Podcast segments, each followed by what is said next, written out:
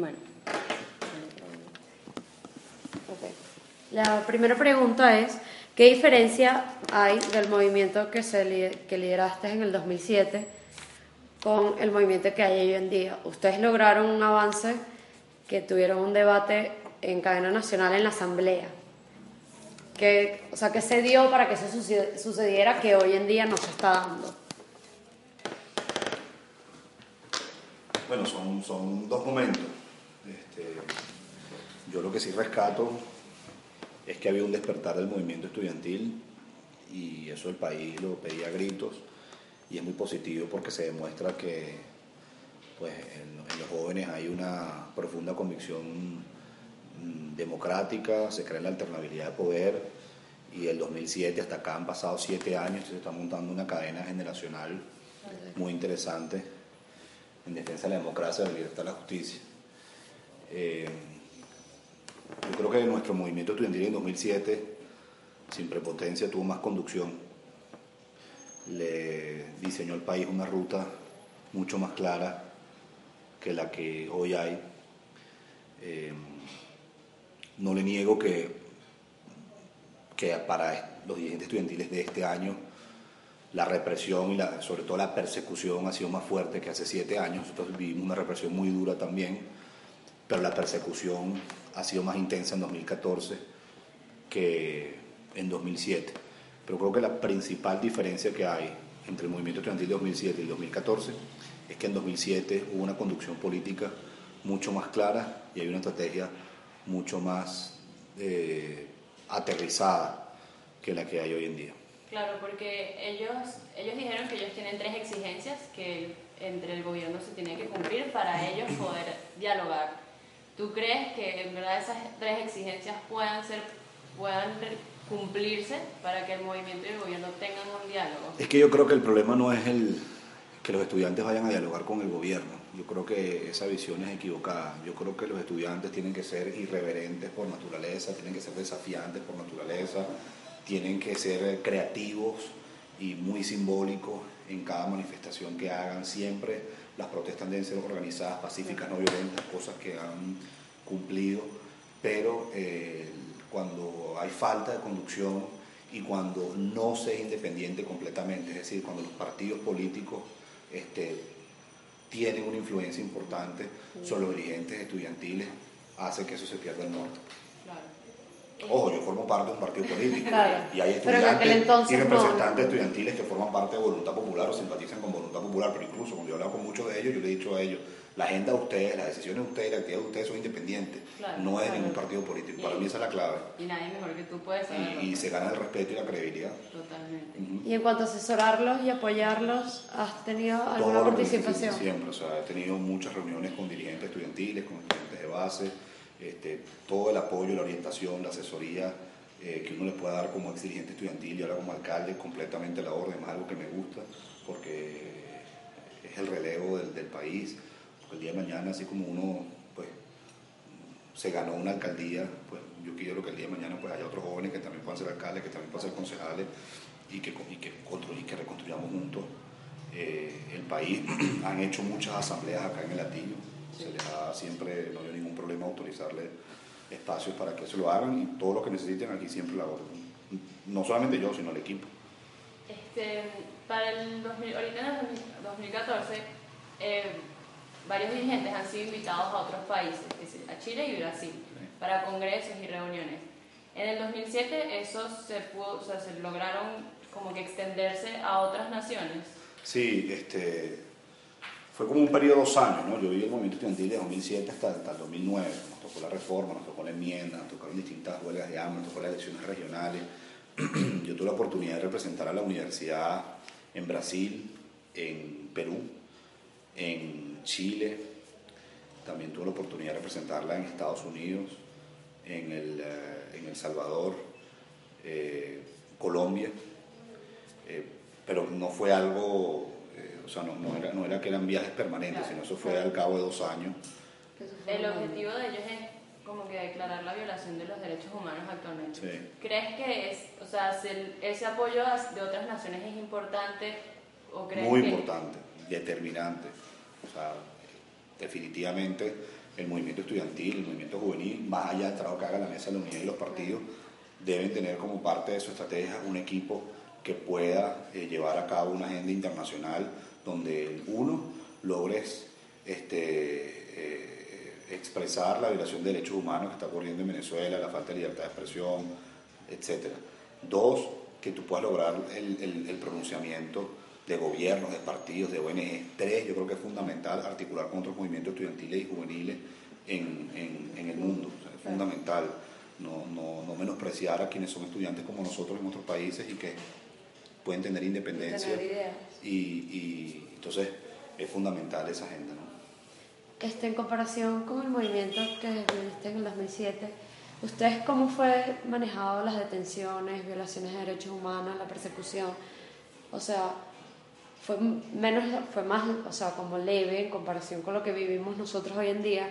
Muchos políticos nos llaman como que no se puede comparar lo que pasó en el 2007 con lo que se vive ahora, lo de ahora es como los chamos más resteados, ¿sabes? Lo de las, violent las cosas violentas que han pasado, que si lo de las guarimbas. ¿Cómo se manejó eso durante el 2007? Bueno, yo, yo creo que en primer lugar la represión como tal fue muy parecida. Nosotros, por ejemplo, cosa que no logró el movimiento estudiantil de este año, nosotros fuimos a muchas manifestaciones en el municipio de Libertador, nosotros fuimos a la Defensoría, a la, a la, Fiscalía, a la Asamblea Nacional, etcétera, y nos reprimieron fuerte, con gases lacrimógenos, con perdigones. Yo creo que creo que cambia la persecución, es decir, este, allanamientos, eh, señalamientos en público, encarcelamientos, sobre todo el tema de los encarcelamientos ha sido mucho más fuerte que hace, que hace, que hace siete años. ¿Qué hicimos nosotros hace siete años? Bueno, nosotros teníamos una, una sala situacional que en los momentos más álgidos trabajaba permanentemente, donde está integrada sobre todo por muchos estudiantes de Derecho, también está integrada o nos asesoraban muchos eh, abogados, profesores de Derecho, eh, que pues, evidentemente nos ayudaban en, la denuncia, así como también comunicadores sociales, donde bueno, este, todo lo que eran los mensajes para los voceros, este, los volantes que sacaban para las universidades, este, los contactos con los medios de comunicación y lo teníamos. Ahora, hace siete años, por ejemplo, esto puede dar risa, no había Twitter. Entonces también dicen, bueno, eh, eh, yo he hablado con muchos dirigentes estudiantiles que dicen, bueno, es que en 2007 la cosa era más, fue más suave que este año. Yo en algunas cosas creo que sí, en otras cosas creo que no. Creo que la represión es muy parecida, la persecución y los encarcelamientos, como les dije, sí mucho más fuerte este año. Pero las comunicaciones, si te pones a ver, bueno, en ese momento se contaba con un, globo, un globovisión que hoy no hay. Pero hoy, por ejemplo, hay las redes sociales y todos los smartphones que hace siete años no había. Entonces, y que, que sobre todo en la, en la, población juvenil ese teléfono, este tipo de teléfono se utiliza muchísimo, ¿no? Entonces, todo tiene su, digamos, sus matices, ¿no? Y como bucavista y líder, alcalde del municipio de Latillo, ¿cuál es su recomendación para los estudiantes que están liderando ahorita el movimiento estudiantil en 2014? En primer lugar, la agenda tiene que ser independiente. Cuando digo que la agenda tiene que ser independiente es que las actividades y sus decisiones tienen que ser completamente autónomas yo apoyo que cualquier dirigente estudiantil, cualquier joven que quiera hacer política, se meta en un partido. Y preferiblemente, obviamente, que sea el que uno está, ¿no? Pero porque al final la, la parte de, reconstruir la política y la administración pública en Venezuela pasa por reconstruir los partidos políticos, porque los partidos políticos son una institución. Pero más allá de que haya estudiantes que militen o que simpaticen con algún partido político, ellos deben entender que primero que eso está la universidad. Y primero que eso se deben a los estudiantes que lo eligieron. Y lo que más credibilidad y más prestigio le da es precisamente que sean autónomos en sus decisiones. Ya habrá tiempo de sobra para que ellos se metan en partidos políticos y hagan bien partidos políticos, pero la vida universitaria es una vez nada más. Entonces, eso es mi principal recomendación. En segundo lugar, tienen que tener una estrategia clara, definida, aterrizada para dónde se va. Yo creo que ha habido muchos altos y bajos en estos meses con respecto a la estrategia del movimiento estudiantil, que la propia base lo ha denunciado, se ha quejado y se ha visto confundida. Y hay que tener cuidado con eso, porque la falta de definición a veces hace que se hagan las protestas que quedan en Altamira en vez de ir a un sitio en específico y terminar. Eh, en tercer lugar, mi recomendación es que tengan mucha personalidad, mucha autenticidad y que no, no se dejen amilanar por ningún, por ningún líder o por qué sé yo, en una persona sin que tampoco caigamos en la prepotencia. ¿no? En cuarto lugar, que eso es que son muchos consejos, que sean, que sean humildes. Eso para mí es lo más importante. Un dirigente estudiantil no se le puede olvidar que lo que tiene son 20 años, 21 años, 22 años, que la circunstancia le está dando una, oportunidad que quizás ningún otro joven en el mundo tiene de poder aparecer en medios de comunicación, de poder levantar recursos, de poder dirigir a miles de personas. Entonces la humildad es fundamental en, en todo momento. En quinto lugar, entender lo que significa ser dirigente estudiantil en estos tiempos en Venezuela. El compromiso, la seriedad y la responsabilidad con que hay que asumirlo. Un dirigente estudiantil tiene un, un nivel de exposición y a veces un nivel de decisión que puede superar autoridades actualmente, que eh, un, dirigente estudiantil a veces puede tener un nivel de reconocimiento superior a, a, a dirigentes de la mesa de la unidad, a autoridades de la mesa de la unidad.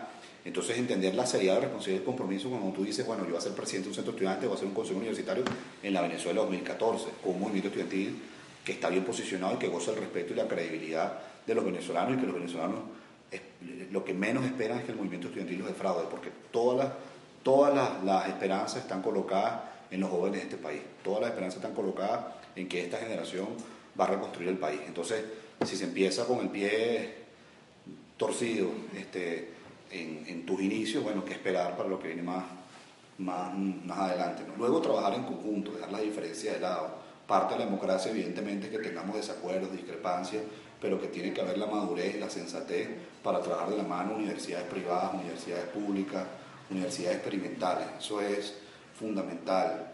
Y lo otro es que sean unos dirigentes estudiantiles que no solamente sean de cámaras de televisión, dirigentes estudiantiles que se metan en la base estudiantil, que representen también a sus estudiantes dentro del campo universitario, que puedan viajar por el país y conozcan las realidades de otras universidades, que conozcan las realidades de otros jóvenes venezolanos, que inclusive vayan más allá de las universidades y se empapen con aquellos jóvenes que no tuvieron la oportunidad de entrar a una universidad. Esas es son mis recomendaciones, que como les digo, son muchas.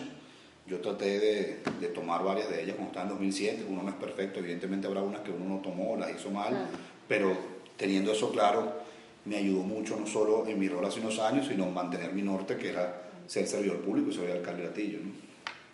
Buenísimo. Bueno, espero que le haya servido. No, claro que sí. No sé de hecho, cosas... hay, full, hay full dirigentes políticos que, por ejemplo, en la Central Católica, que sí, yo ni siquiera sabía quién era Carlos Borges.